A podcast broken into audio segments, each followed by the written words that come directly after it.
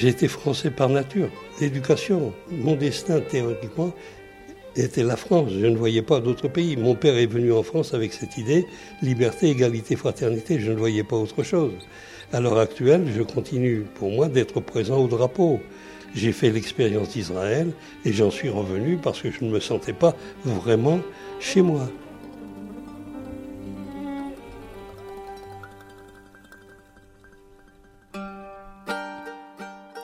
Après la Seconde Guerre mondiale, et face à l'atrocité des camps de concentration, un certain nombre de juifs impliqués au sein de mouvements de résistance face à l'occupant ont suivi la voie tracée par Theodor Herzl et sont devenus sionistes.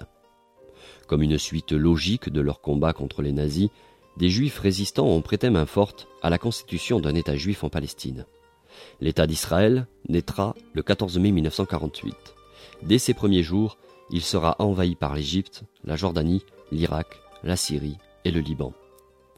Après avoir fait partie de l'organisation juive de combat à Toulouse, Robert Veliunsky s'est impliqué dans ce nouveau combat en livrant des armes à la Haganah, nom donné à l'armée de libération nationale des Juifs palestiniens durant la guerre d'indépendance. Bien que convaincu du bien fondé de cette lutte, Robert Veliunsky tente alors de vivre en Israël, mais s'aperçoit très vite que la vie là-bas ne correspond pas à celle dont il rêve. Aujourd'hui, il vit à Toulouse et Robert Veliunsky est un observateur critique du conflit israélo-palestinien. Je vous propose tout de suite de l'écouter.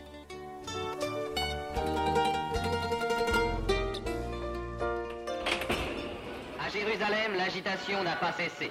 Malgré les troupes britanniques toujours en alerte, de nouveaux incidents naissent chaque jour. Les routes entre Jérusalem et Tel Aviv ne sont pas sûres. Chaque jour ou presque des coups de feu sont tirés sur les Juifs qui abandonnent la ville sainte. Chaque jour aussi, les Juifs de l'organisation nationaliste Haganah se heurtent avec les Arabes en dépit des interventions de la police. Les rues des villages entre Tel Aviv et Jaffa sont parfois transformées en champs de bataille et offrent les spectacles désolants que nous avons trop vus pendant six ans. Pour abriter les centaines de familles qui fuient devant le danger, des camps ont été aménagés autour de Tel Aviv. Et la guerre est finie. Le sentiment d'avoir été trahi, par Pétain et d'avoir été trahi par une partie à la libération des officiers qui, sachant que je n'étais pas français, n'ont pas voulu m'engager dans l'armée française, mais voulaient me mettre dans la Légion. Et ils ont perdu un futur maréchal de France puisque j'ai pas, pas voulu marcher. Et j'ai rejoint à ce moment-là Paris et je suis devenu sioniste à ce moment-là. J'ai donc procuré des armes pour Israël, 47, puis la libération 48, j'étais destiné à partir en Israël.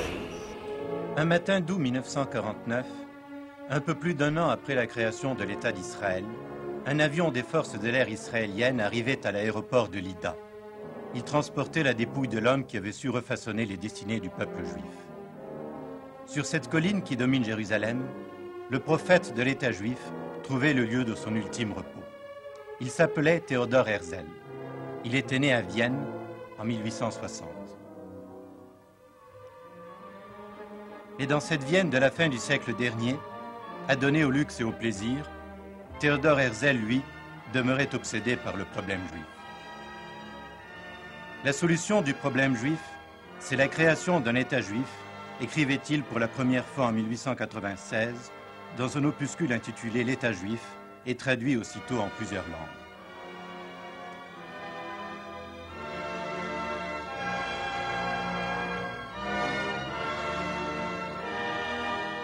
18 mois plus tard, à Bâle, se réunissait le premier congrès sioniste mondial qui proclamait Le sionisme a pour but de donner au peuple juif en Palestine un foyer national garanti par le droit public.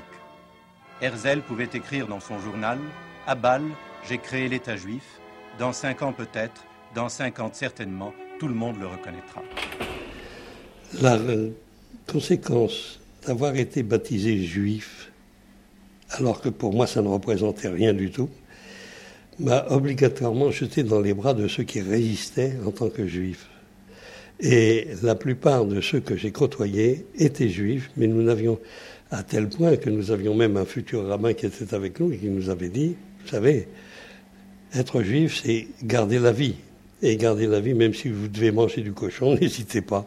Voilà, pour moi, être juif, c'était l'insulte qui m'avait été faite d'avoir été chassé, d'avoir été trahi. Et je combattais en tant que juif. Et le seul résultat pour moi logique, c'était Israël.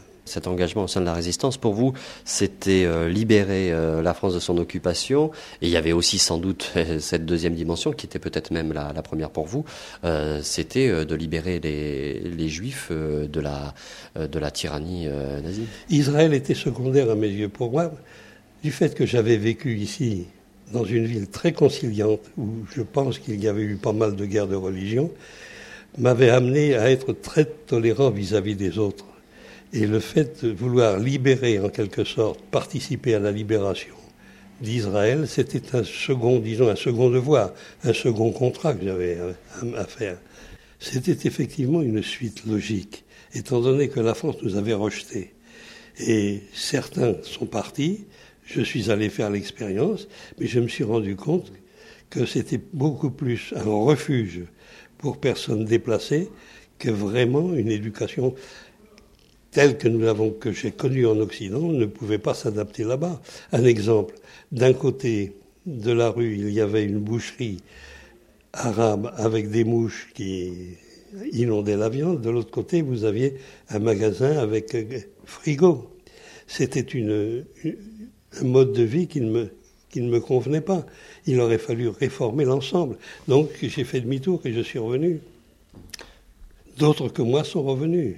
Broder est revenu, justement, Broman est revenu. Ils ont fait l'expérience, ils se sont rendus compte que c'était vraiment un pays qui avait besoin de se refaire. Là où j'ai été content, où j'ai été très heureux, c'est de voir qu'une langue qui avait disparu, et qui était interdite à l'époque par les religieux, de faire revivre une langue comme l'hébreu qui avait disparu et de l'adapter avec des mots modernes, électricité, téléphone. C'était pour moi un miracle de constater une résurrection 2000 ans après. Et bien voilà la satisfaction d'avoir participé, d'avoir laissé, disons, mon petit grain de sable dans cette construction. 18 ans ont passé. Que sont devenus les réfugiés qui, après avoir tout perdu ou tout abandonné, sont arrivés ici à bout de force, mais comme on accède à la terre promise Rue des Ingov, la principale artère commerçante de Tel Aviv, en fin d'après-midi. Ici, tous les types humains se rencontrent. Ils forment le peuple d'Israël. Cet homme, né sans doute dans quelques pays d'Europe, quel drame a-t-il vécu? À quoi se destinait-il? Comment s'est-il adapté à la vie israélienne? Et elle, est-elle originaire du Maroc D'un pays balkanique? Qu'a-t-elle laissé derrière elle? Qu'a-t-elle trouvé ici Que peuvent avoir de commun cette jeune femme qui vient peut-être du Yémen ou du Hadramaout et cette fille sportive et garçonnière dont la santé éclate comme un bourgeon? Et les enfants, eux, qui n'ont pas connu toutes ces misères? À part votre engagement euh, politique pour Israël et le, sionisme, est-ce qu'au sein euh, de votre groupe et au sein d'autres groupes, la politique avait une importance? Est-ce qu'il y avait euh, les idéologies? On sait que par exemple dans la Moye et tout ça, les, gens étaient très communistes par exemple. Est-ce que c'est quelque chose qui était, qui était important au, sein des, au sein des maquis? Jamais la politique ne m'a, disons, intéressé.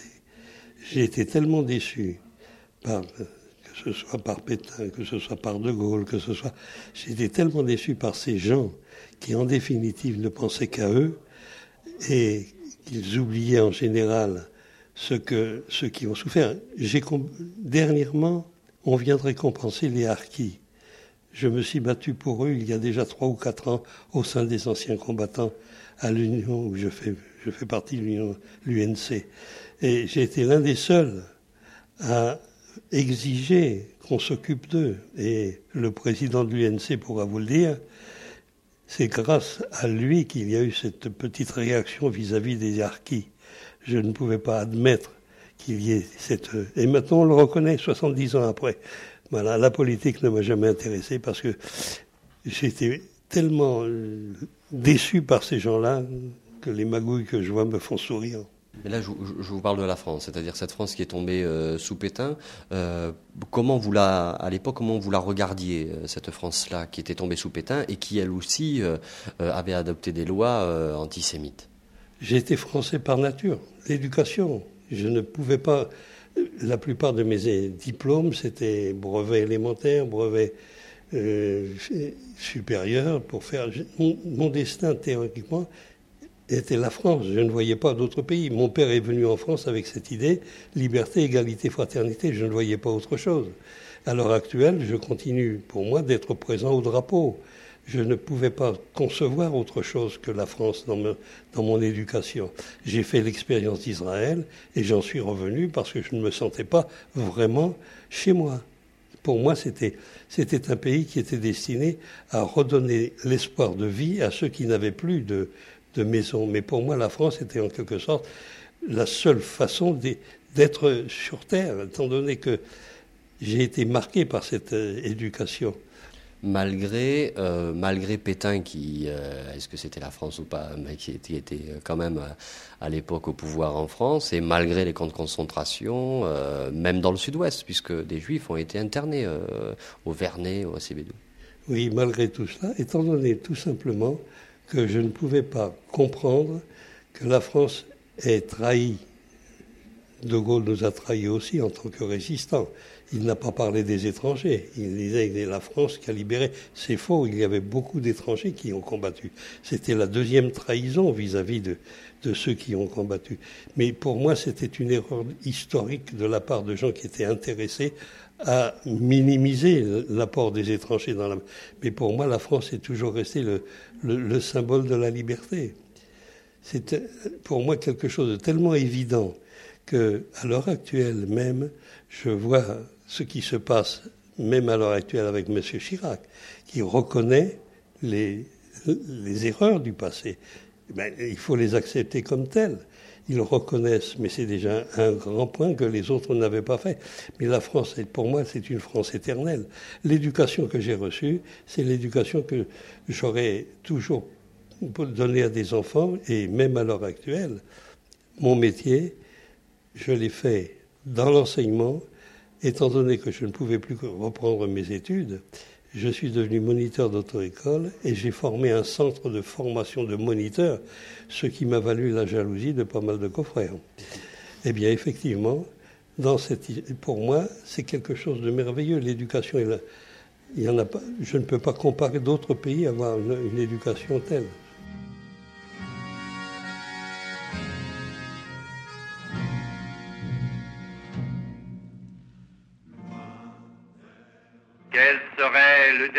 D'une France qui se serait soumise à l'ennemi.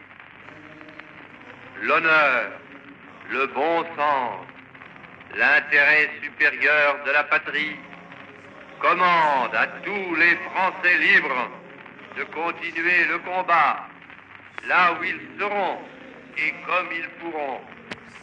Moi, général de Gaulle, j'entreprends ici, en Angleterre, cette tâche nationale J'invite tous les militaires français des armées de terre, de mer et de l'air.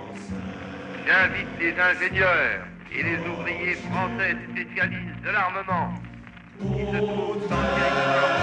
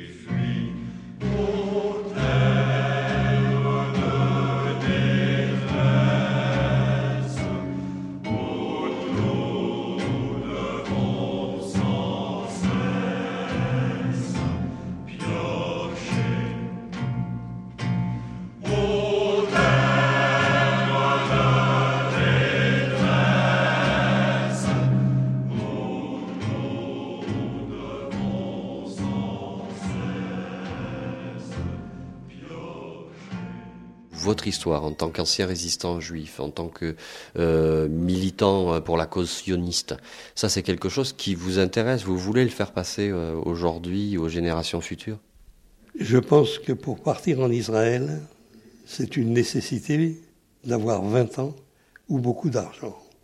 Actuellement, la situation est telle que économiquement, c'est un pays qui a besoin d'argent ou besoin de bras.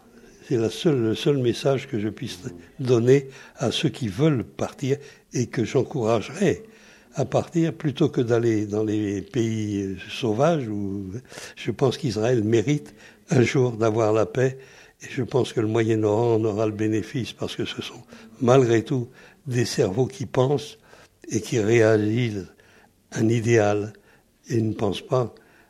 Vous savez, cette, cette politique de mort, le kamikaze, c'est quelque chose que je ne peux pas comprendre. Avoir la volonté de tuer pour le plaisir d'aller au paradis, mais c'est vraiment l'inconscience de ceux qui les poussent, qui eux ne se font pas sauter. Et c'est ça le triste, c'est que ceux qui meurent malgré tout essayent de se battre pour quelque chose.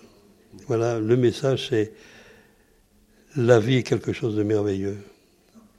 Et quand on est comme en France, la chance d'avoir un bulletin de vote, il faut savoir s'en servir. C'est tout. Et aujourd'hui, quel est le regard que vous portez sur Israël?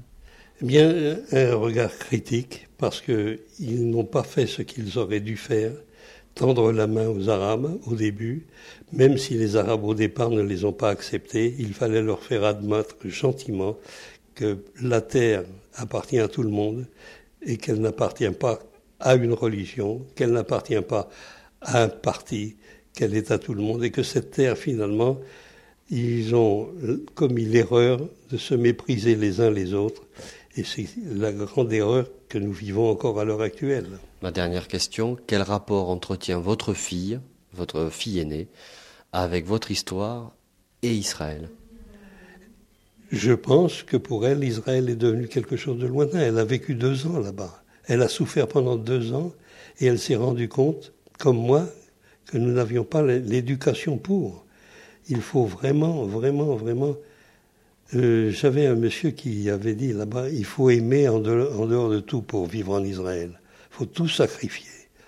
On peut sacrifier à 20 ans, mais après, non, c'est plus possible, parce que la, la vie est trop dure là-bas. Le pays aurait pu vivre heureux, malheureusement, il y a trop d'intérêts en jeu. Et les intérêts sont beaucoup plus politiques et géopolitiques qu'autre chose. Et ça, c'est triste parce que je crois que la jeunesse d'aujourd'hui, si elle ne fait pas attention, va se réveiller un jour avec euh, de gros nuages sur la tête. Ça, c'est le message que je laisserai aux jeunes, parce que il y a des gens qui respectent leurs paroles, d'autres qui ne pensent qu'à tuer pour occuper le, le monde. Et ça, j'ai connu ça avec Hitler, ça a coûté assez cher, et je crois qu'on y revient. Les Allemands étaient chez moi, on m'a dit résigne-toi, mais je n'ai pas pu. Et j'ai repris mon arme. Personne ne m'a demandé d'où je viens et où je vais, vous qui le savez. Effacez mon passage.